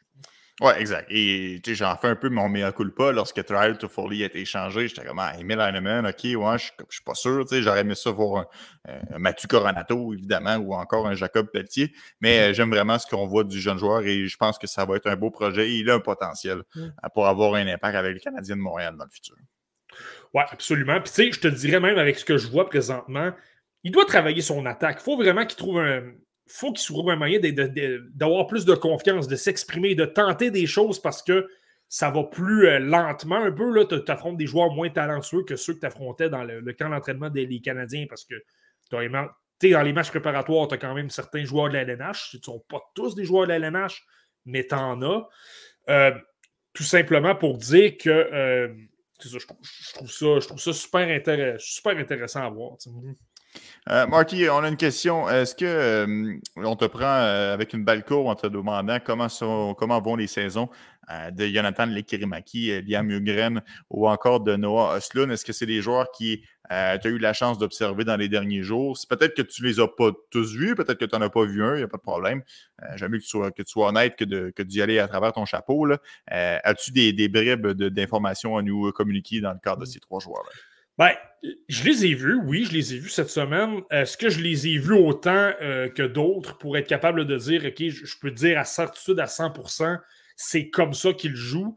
Euh, là, peut-être un peu moins. Je ne les ai pas vus dans Last Svenskan, par exemple, qui est, qui est quand même une donnée importante, parce que là, c'est là qu'un Ostlund est quand même pas mauvais. Il a 11 points en 19 rencontres et c'est le meilleur joueur des trois, alors que moi, je le répète dans mon classement, euh, dans ma liste, il était pas mal plus loin que Eugren et surtout le Maki, que lui mhm. euh, euh, était, cinquième dans ma liste. je vais commencer avec le Maki. C'est probablement le plus inquiétant du lot. présentement, là, il souffre d'une légère commotion cérébrale. pourrait rater quelques, un petit peu de temps. c'est quelqu'un qui, qui, a eu une mononucléose au début de la saison. Donc, je pense que c'est un peu normal, entre guillemets, qu'il ait un peu plus de difficulté parce qu'il doit retrouver sa forme physique, doit retrouver une forme. Puis le petit peu que j'ai vu avec l'équipe nationale suédoise, encore là, c'est très limité. Là. Je ne suis pas en train de dire que j'ai 100% raison. Mais moi, il me semblait être quelqu'un qui avait perdu complètement son rythme. Il n'y a vraiment pas de vitesse. C'est quelqu'un qui est très, très lent. Il a un excellent lancer, donc je pense qu'il est capable de s'en sortir de temps à autre. Mais lorsque je l'ai vu, j'ai, tu sais, le joueur dynamique qui était en contrôle de la rondelle, qui était confiant, j'ai pas vu ça du tout. Mais ça peut très bien s'expliquer s'il y, euh, s'il y a des problèmes de santé. Euh, Liam Ergren, je te dirais que ça va pas mal comme je m'y attendais. C'est un joueur qui est capable d'être un bon complément, donc il, il, a, un bon gabarit, c'est quelqu'un qui contrôle bien la rondelle, capable de transporter la rondelle, capable de complémenter, avoir un lancer, mais il n'y a rien C'est un, bon complément dans tout, c'est un bon travaillant, mais ce n'est pas nécessairement un joueur élite. Donc, tu sais, tu le vois, mais tu le vois pas. Donc, mm-hmm. Je pense que ça va dans son cas, c'est une progression un, peu normale. Euh, et Noah Ostlund, lui, ben, je pense que ça vient un peu avec le lot. Mais clairement, sa vitesse s'est améliorée. Euh, c'est pourquoi il y a tant de gens qui l'adorent, parce que c'est quelqu'un qui est dynamique avec la rondelle, il a de bonnes mains, euh, il est rapide et notamment, et en plus de tout ça, sans la rondelle, défensivement, il est quand même bon, il ferme bien le centre, il appuie ses défenseurs parce qu'il est rapide et tout ça. mais je le répète, là encore là, je le dis, c'est j'ai pas vu ça à 100%, mais moi, ce qui ça m'a semblé encore, c'est qu'encore une fois, Ostlund, lorsqu'il débarque le long des rampes, je trouve que lorsqu'il se fait bousculer un peu, ça devient difficile par la rondelle. Il n'est pas nécessairement mhm. capable de créer beaucoup de choses avec la rondelle. Donc, je pense que je faudrait que j'en revoie davantage. C'est clair que je vais revoir euh, Joe Gardens. Euh, euh, tu sais, tranquillement, pas vite. On va voir notre épisode de, en prévision du championnat mondial de hockey junior. Là c'est certain que je vais les revoir simplement pour donner une idée de comment ça va, ça va se passer. Parce qu'à à moins d'une énorme surprise ou à moins que les Kerimaki ne serait pas rétabli de sa commotion cérébrale, ben, les trois devraient être là. Tenez-vous là pour dire, très difficile de prendre Martin euh, de cours dans ce podcast. Il est toujours bien préparé. Amenez-les vos questions, comme on dit par chez nous. Euh, Marty, euh, je vais t'amener sur des sujets qui ont retenu l'attention dans le monde du hockey dans les derniers jours, qui évidemment se rattachent à notre créneau, les espoirs de la Ligue nationale ou slash les jeunes joueurs. Shane Wright a été prêté avec les Firebirds de Coachella, dont on le sait, sais, on connaît toute la, gimmick. il ne jouait pas beaucoup, donc à des fins de conditionnement, on a pu le renvoyer dans la Ligue américaine plutôt que l'envoyer avec les Frontenacs de Kingston. Il a quatre buts en seulement trois matchs. On sent que la confiance revient dans son cas. C'est ce que tout le monde souhaitait depuis le début de l'année, qu'il joue dans un calibre inférieur, qu'il puisse avoir des minutes de qualité pour poursuivre sa progression. Et Shane Wright répond présent. Oui, absolument. là, avant de commencer sur Shane Wright, là, moi, je, petite parenthèse, J'aime tellement ce nom-là, les Firebirds de Coachella Valley. Je le sais, désolé, tu es un grand fan de musique. Là. Tu ne me crois pas croire, tu me, pas croire que ça te fait pas penser au festival de Coachella, là, le grand. Ouais, j'ai jamais été viré là, moi, qui. Euh, pas mon genre. Moi, moi, mais, moi non, plus, sûrement. Moi non plus, je te confirme, mais je trouve, ça, je trouve ça simplement spectaculaire. Ben, allez voir le logo, je le trouve euh, simplement fantastique. Allez voir tout simplement des photos de Coachella. C'est un endroit qui, est fantastique, mais bon, c'est une parenthèse comme ça. Là. Max Vanut sort de sa corps, là. la chronique mode. écoute, écoute. Deux, deux, deux, deux, deux Port-Cartois, il faut le dire comme ça. Ça doit, ça doit, être, ça doit être dans l'eau salée de Port-Cartier. mais, mais bon, pour, revenir à Shane Wright, euh, ce qui est frappant, j'ai regardé quand même un, match et demi, je te dirais. Là, son match d'hier, je ne l'ai pas écouté au complet. Là. Je dois le revoir. Mais euh, moi, ce qui me frappe aux yeux, lorsque tu parles d'obtenir de la confiance, de renvoyer ce joueur-là dans un calibre inférieur pour lui redonner de la confiance, c'est exactement ça. C'est exactement ça. Dans le fond, les, matchs que j'ai regardés, c'est son deuxième, donc son match de deux buts, et euh, le match d'hier où il a obtenu euh, un but en avantage numérique, donc son quatrième en trois matchs. Puis c'est frappant. Le début du deuxième match, c'était le Shane Wright du Kraken que je voyais. Donc, Côté vitesse, ça allait bien. Côté défensif, il était, il était correct, il suivait bien le rythme de jeu, se positionnait bien, était capable de positionner son bâton, fermait, fermait bien le centre. Euh, de bons petits tous les détails défensifs au niveau des détails, ça allait bien. Mais lorsque tu parlais d'attaque, complètement invisible. Il faisait absolument rien. Il avait de la difficulté même à toucher à la rondelle. tout simplement d'avoir la possession de la rondelle et de la garder deux secondes, mm-hmm. c'était compliqué. Il n'était pas capable de absolument rien faire. Il ne tentait aucun jeu. Puis c'est ça, ne se retrouvait, très rarement avec la, avec la rondelle, tout simplement. Même si défensivement, je le répète, il faisait un bon travail. Puis tout a débloqué.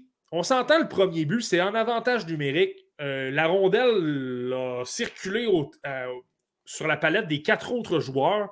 Ça s'est retrouvé sur la palette à Shane Wright. Il a décoché un lancé en deux secondes. Ça s'est retrouvé dans le filet. Super impressionnant. Puis en passant, moi, je trouve qu'il a changé un peu sa technique de lancer. Là. Il est plus, euh, plus imprévisible un peu. Il penche moins un peu l'épaule. Donc, c'est plus difficile pour le gardien. Premièrement, il décoche plus rapidement. Donc, pas mal moins de temps de réaction. Et c'est moins clair qu'il va euh, absolument tirer. De la façon qu'il se place, ça se peut qu'il passe également. Donc, tu es un peu plus sur le qui-vive. Donc, ça, c'est un aspect qui est intéressant. Mais surtout, moi, je veux m'attarder sur le deuxième but. Le deuxième but, celui-là, il l'a marqué en sortie de zone. Il a saisi la rondelle. Il a eu un coup de patin absolument incroyable. Il a passé à travers deux joueurs. Puis il a réalisé une fin. Et à partir de ce but-là, on dirait que ça lui a donné une tonne de confiance. Ça a fait. Ça, l'a enlevé environ une dizaine de livres de sur ses épaules. Par la suite, là, dans les coins. Il, commençait à s'impliquer même physiquement, dans les coins avec le bâton. Il était capable de gagner des batailles. Euh, tentait beaucoup plus de jeux, des passes du revers. Euh, là, là, le Shane Wright de la OHL ressortait un peu plus. Des jeux, n'a pas peur de tenter des lancers. Euh, pas mal plus créatif. Et lors du troisième match, que je n'ai pas complété encore, mais de ce que j'ai vu jusqu'à maintenant, ça se voyait encore. Il tentait encore davantage de choses. Donc là, j'ai tendance à penser que la confiance revient petit à petit. C'est là que c'est important. C'est pourquoi je comprends la fameuse mentalité de vouloir. De, ah, il doit apprendre le rythme de la LNH en regardant des estrades, en voyant comment se positionner. C'est jamais la même chose que de le vivre avec la vitesse réelle, en l'appliquant sur le jeu, puis surtout en ayant des habitudes, en développant des habitudes, en prenant, tu sais, de la confiance. Tu peux pas, tu peux pas être, ne pas être confiant puis de l'être comme ça en deux secondes c'est un long chemin que tu dois gravir étape par étape. Et ça, tu peux simplement le faire en tentant des jeux, en tentant toutes sortes de choses. Si tu commets une erreur, pas de problème. Ne la refais pas trois ou quatre fois, mais apprends tout ça. Apprends comment t'en sortir. Et ça, c'est en jouant, c'est en obtenant beaucoup de temps de jeu, en obtenant des répétitions. Tu le sais, je le dis souvent, des lorsque tu ne joues pas beaucoup, tu n'as pas le rythme. Les mains, c'est très difficile à, réchauffer tes mains pour être capable de manœuvrer avec aisance. Là. Ça, tu ne peux pas le faire autrement qu'en jouant beaucoup. Euh, tu, conditionnes ton cerveau à bien se positionner également, à toujours être dans le feu de l'action. Quand tu joues 5 ou 10 minutes par match, c'est un peu plus difficile. Donc, c'est là que c'est important pour Shane Wright de jouer comme ça, jouer un peu plus. il n'y a pas un temps de jeu de fou, mais 13 minutes, c'est déjà mieux que 6. Ben oui, exact.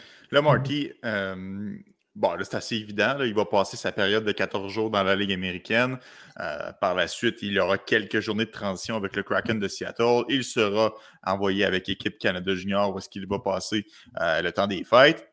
C'est quoi le plan par la suite? Parce qu'au moment où on se parle, il a déjà joué sept matchs à Seattle. Et là, il y a la fameuse première année de contrat qui va rentrer en ligne de compte avec les 10 rencontres.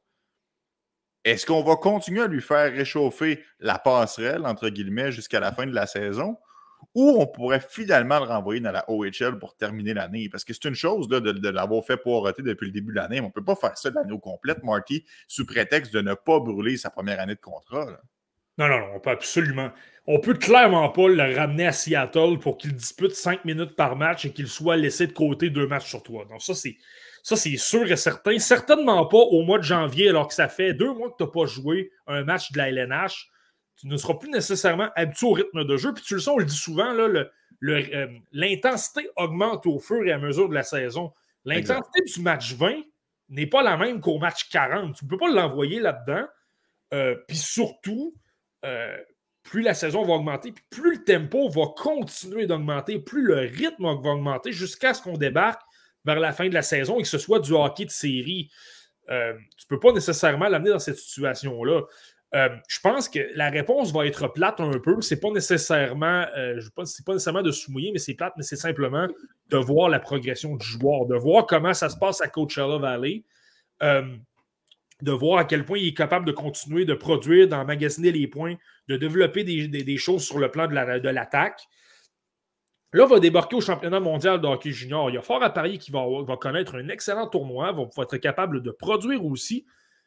Puis c'est un peu là mon point. Si produit qui est excessivement bon, là, tu peux très bien le ramener et dire écoute, on va, voir qu'est-ce que ça donne, mais avec de la confiance, avec le désir de vouloir créer des choses en attaque. On va voir qu'est-ce que ça va donner maintenant, parce que je pense qu'il y a des aptitudes quand même qui sont bonnes pour la LNH. Son côté vitesse et son attention aux détails sont là. Mais supposons qu'il n'y a pas un tournoi euh, incroyable au Mondial Junior, qu'il y a un tournoi correct, mais sans plus, qui n'épate pas la galerie et tout ça. Là, tu peux peut-être dire, là, tu vas avoir ta réponse. Écoute, OK, on est peut-être mieux de te renvoyer dans la OHL, va-t'en là, développe ton jeu, euh, prends de la, une tonne de confiance, joue 25-30 minutes par match et euh, brûle complètement cette ligue-là. Même peut-être que tu seras échangé, peut-être que tu vas te retrouver à la Coupe Memorial. Ça aussi, c'est une bonne expérience. Donc, je pense que tout ça à prendre en ligne de compte. Et également, des euh, le Kraken de Seattle, c'est probablement l'une des surprises dans la Ligue en ce moment. Ben oui. On, est deuxième dans la section Pacifique. Ça, ça veut dire qu'il y a fort à parier que lorsqu'on va débarquer au début janvier, on ne va pas se battre pour Connor Bedard. On va se battre pour une place en série. On va se battre pour une place en série pour la première fois dans l'histoire de l'équipe. Puis ça, ben, tu le sais comme moi, lorsque tu es dans une situation comme ça, tu veux gagner. Tu n'es pas en mode développement. Tu veux gagner, tu veux les meilleurs joueurs sur la glace pour gagner chaque rencontre. Shane Wright ne t'aide pas, je pense que la réponse devient facile. Automatiquement, c'est pratiquement de dire écoute, c'est bien beau le développement, mais quand même des matchs à gagner et tu peux te développer dans un autre calibre de jeu. Va dans la OHL, domine. Mais nous, on, a du, on, a du, chemin à faire avec notre équipe à Seattle. ça, c'est un aspect qui est intéressant qu'on ne voyait peut-être pas au mois de septembre. Non, ça, tu as 100% raison. Puis euh, je continue à penser qu'on aurait dû le renvoyer dans la OHL dès le jour 1. Mais bon, ça, ça sera pour un autre, hum. un autre, un autre débat. Puis je le sais que tu es d'accord avec moi sur, euh, sur celle-là. Hum. Euh, Marty, autre nouvelle qui a retenu l'attention, le gardien de but des Hurricanes de la Caroline Piotr Ketchetkov, que tu as parlé quand même à quelques occasions sur ce podcast. C'est un contrat qui, honnêtement, je ne sais pas comment ça va tourner, mais ça s'enligne très bien pour les Hurricanes. 4 ans, 8 millions, 2 millions par année. Honnêtement, pour un jeune gardien de but de 23 ans qui fait très bien, ça pourrait être une aubaine avant longtemps. Ouais, ça pourrait être une aubaine. C'est drôle parce que j'ai justement tweeté là-dessus. Là, je disais, écoute, les, les Hurricanes vont s'en frotter les mains, ça va être incroyable. Là, après ça, j'ai revu un, un, petit détail qui, là, m'a fait réaliser pourquoi Kochetkov a fait ça. Euh, il va devenir joueur autonome sans compensation à la fin du contrat. Donc, ça, je pense que c'est un aspect à ne pas négliger. Euh, mais je trouve quand même que c'est une excellente décision des Hurricanes et je pense quand même que ça va leur être absolument profitable. Parce que je vous le dis, je l'ai dit, je, l'ai quand même dit souvent, moi je pense que Piotr Kochetkov, c'est le gardien, c'est pratiquement déjà lui en ce moment, là, mais imaginez dans deux ans, c'est du calibre à, Peut-être pas à ce niveau-là, mais c'est Igor Shesterkin, c'est Igor, euh, c'est euh, Ilya Sorokin. C'est dans cette catégorie-là. On parle d'un gardien, la fameuse génération de gardiens russes, euh, des, gros, gardiens super athlétiques qui sont capables d'arrêter à peu près toutes les rondelles qui sont combatifs. On est dans cette catégorie-là, moi, selon moi, Piotr Kochetkov. J'ai toujours adoré son côté athlétique, son côté de lire le jeu, d'être toujours bien placé. Euh, bon, par moment, il peut être un peu trop athlétique, se déporte, là, mais je le trouve excessivement bon, je le trouve complatif. Et tu le sais, là, les Hurricanes de la Caroline ont l'une des meilleures équipes de cette ligue-là. Leur défense est absolument incroyable. C'est peut-être la meilleure de cette ligue-là. Mais mhm. imagine Kochetkov devant cette défense-là, avec un salaire de 2 millions par année pour, je le répète, pour les 5 Bon, cette année, parce que le contrat commence l'année prochaine. Ouais, cette année, il est sur son, son premier contrat, donc c'est 894 000 à peu près, là, mais il va être 2 millions après pour les quatre prochaines années. Donc, pendant 5 ans, moi, selon moi, tu as un gardien numéro 1 parmi le top 10 des gardiens de but de cette ligue-là. Tu le sais, j'en parle souvent. Si tu as une économie de salaire à une position, c'est un montant d'argent que tu peux prendre et aller investir à d'autres positions. Euh, que ce soit à l'attaque. Bon, là, je salue Gasperi Kotkaniemi. Là, ça, c'est peut-être pas le, côté monétaire le plus. Euh, c'est peut-être pas ce que je veux dire par là. Mais c'est simplement dire que tu es capable de, de, maximiser le talent que tu as aux autres positions. Puis par conséquent, ton gardien de but va être encore meilleur. Donc, c'est dire à quel point, si vous êtes des poolers, là, si vous avez des poules à masse salariale et que les jeunes joueurs ne valent pas très cher, là, moi, c'est quelqu'un que je, que, je noterais euh, beaucoup. Mais c'est certain que s'il y a d'autres euh, concurrents dans ce pool-là qui aiment beaucoup les gardiens de but, ça peut être difficile, mais une petite note comme ça. ah, mais tu as raison, Marky. Puis c'est vrai que d'un point de vue euh, stratégique, d'avoir un jeune joueur qui tombe joueur autonome sans compensation du moment que le contrat se termine, c'est peut-être pas le, meilleur des, euh, des, mouvements parce que tu te dis, ouais, OK, c'est parce que là, on se tire un peu dans le pied dans quelques années. Mais la réalité pour les Hurricanes de la Caroline, c'est que la fenêtre pour remporter la Coupe Stanley, c'est là. C'est en ce moment, puis c'est là pour les prochaines années. Donc, si l'entente avec Kochetkov et son groupe, c'était on va accepter moins d'argent pour acheter mon autonomie à la fin du contrat, ben, ça fait en sorte que les Hurricanes peuvent y aller à fond la caisse pour les cinq prochaines années, cette année inclus, pour tenter de gagner la Coupe Stanley. Et peut-être que dans cinq ans, l'équipe ne sera plus dans la course. Donc, on pourra justement se permettre de, remanier les choses. Donc, moi, je trouve que c'est un excellent geste, même si on risque de perdre le gardien de but dans cinq ans. Pensons court terme parce que l'équipe, à court terme, sont des réels prétendants à gagner la Coupe. Ouais, mais je pense que le pari également avec les Hurricanes, c'est de se dire euh, écoute, il va devenir joueur autonome sans compensation en 2027. C'est de se dire notre équipe va être encore très, très dominante. Euh, probablement qu'un Sébastien Nao va être encore un excellent joueur. Euh, tu as Andrei Svechnikov. Tu sais, le noyau de cette équipe-là est encore jeune. Martin Netchas, que j'adore, a 23 ans. bon, Jacob Slavin va peut-être être un peu plus vieux, mais tu sais, je pense qu'il va avoir 33 ans rendu là. Moi, je trouve que c'est quelqu'un qui peut être très bon, très vieux. Là. Euh, ouais, mais tu comprends la game, Marty, parce que si il. Euh, je ne veux pas te couper, là, mais il, tu l'as mentionné, il va jouer derrière une excellente défensive. Il devrait avoir d'excellents chiffres. Ça va cogner aux portes et les offres de la surenchère vont être partout. Toutes les équipes qui ont tendance à ne pas avoir de gardien de but vont sortir le chéquier. C'est fort probable qu'il le perde parce qu'il va avoir gonflé ses stats au cours des dernières années. Le point, c'est qu'au moins, il va avoir permis à son équipe d'économiser des sous pour y aller pour la Coupe Stanley. Mais on dit un peu la même chose. Ouais, mais mon, point où je veux aller avec ça, c'est de dire que les Hurricanes auront encore une bonne équipe. Donc, voir l'argument de dire écoute, si tu veux gagner, là, puis euh, Peter, là, ou Piotr, Piotr, Piotr Kochetkov, euh, euh, si tu veux gagner, on a encore une excellente équipe. Tu peux très bien faire, faire le travail ici. À ce que je sache, la Caroline, c'est un très, très bel endroit. Là. Il fait chaud pratiquement 365 jours par année. C'est un, super bel endroit pour jouer au hockey. Là, écoute, on a Eric Fichot à TVA Sport qui a déjà évolué là. Euh, il y a de, que de bons mots à dire sur cette région-là. Euh, puis là, je viens de te parler de la situation salariale. La réalité, c'est que dans cinq ans, probablement que le. Pas probablement, assurément que le, le plafond salarial va avoir augmenté. On va pouvoir se permettre de payer davantage les joueurs.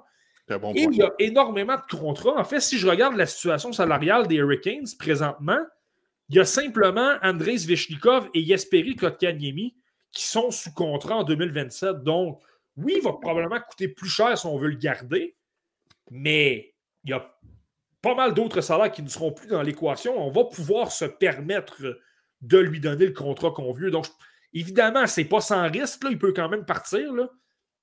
Mais je pense que c'est calculé. Je pense que c'est quand même brillant de la part des Hurricanes. Ouais, je suis d'accord avec toi, Marky. Um, all right, ça fait le tour pour un autre épisode du euh, podcast. Euh, la relève, merci Marky d'avoir fait le tour des joueurs suédois, ou du moins ceux qui évoluent en Suède cette saison. Et on aura l'occasion de se reparler la semaine prochaine, probablement avec la Finlande, Marky. Euh, assurément la Finlande. On est pas mal en Europe, là, puis c'est sûr que c'est sûr que tu n'as pas nécessairement Joachim Kemmel ou de, de Brad Lambert, là, mais tu as quand même de des joueurs euh, assez intéressant. C'est toujours une ligue qui est un peu euh, difficile à cerner, donc c'est toujours, euh, toujours intéressant de, surveiller la Finlande. Puis écoute, c'est intéressant la Finlande. Puis là, en plus, c'est un Jordan Dumais qui a signé un contrat cette semaine. ça, c'est un autre beau, un autre beau, d'autres belles nouvelles aussi que je voulais quand même mentionner brièvement. ah oui, tu as raison. J'avais oublié de le noter, mais oui, effectivement, Jordan Dumais est maintenant sous contrat avec les Blue Jackets de Columbus. Merci, Marty. Puis on se donne rendez-vous la semaine prochaine. bye bye. Salut tout le monde. Bye.